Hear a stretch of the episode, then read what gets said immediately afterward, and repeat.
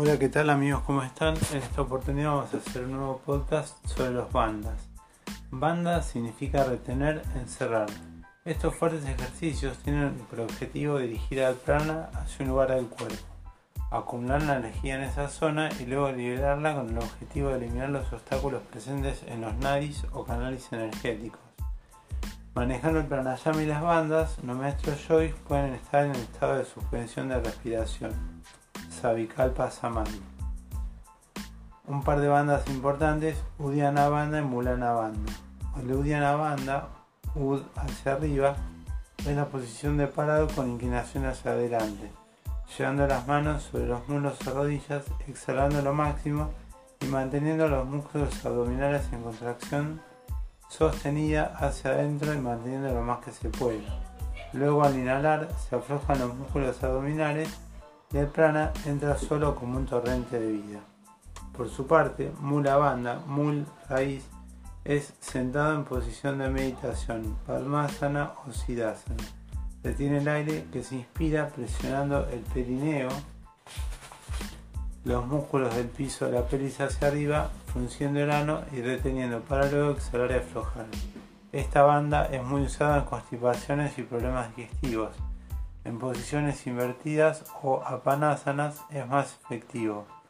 Mula banda es la contracción del esfínter anal. Los bandas actúan mucho en el aparato digestivo, promoviendo su agni y evacuación. Hoy gracias a internet podemos conseguir información detallada de cómo realizar los planas y asanas, aunque nunca es comparable hacerlo bajo la tutela de un instructor de yoga. Antes de pasar a los temas, recordemos los otros idiomas antidógicos, Astanga Yoga, el Pateara, como control o moderación de los sentidos, es el quinto brazo de la Astanga Yoga o Raja Yoga de Patanjali. Repasemos los cuatro primeros. Yama, Niyama, Sana y Pranayama.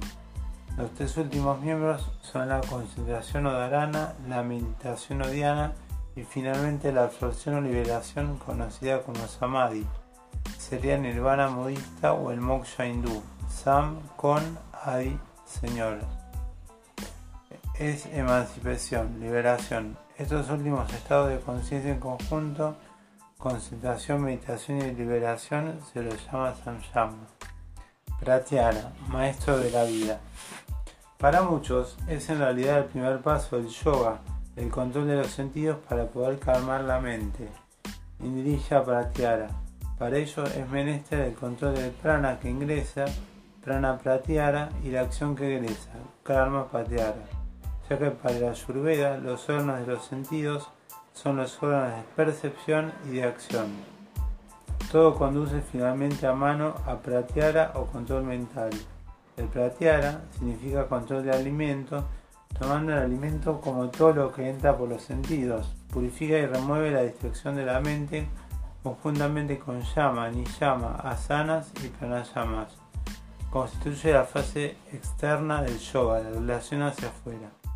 Para la Vedanta Advaita y siguiendo también a Patanjali, la frontera entre el perceptor y lo percibido son los cinco sentidos. Definir al mundo con base en información cambiante implica el reconocimiento de verdades relativas y momentáneas. La mente es un inmenso diccionario en donde una palabra se define con otra y esta otra mediante una tercera y así sucesivamente entrando en un círculo vicioso donde las palabras definen unas a otras. Para el yoga, además de los cinco sentidos de percepción, dirillas, olfato, visto, oído, tacto y gusto, existen los cinco sentidos de la acción dirillas, ano, pies, boca, manos y genitales. Siguiendo la filosofía Samkhya, como todo y todas las cosas, los órganos de los sentidos también están formados por los cinco elementos, con la preponderancia de cada uno de ellos. Bueno, acá dimos un breve repaso general.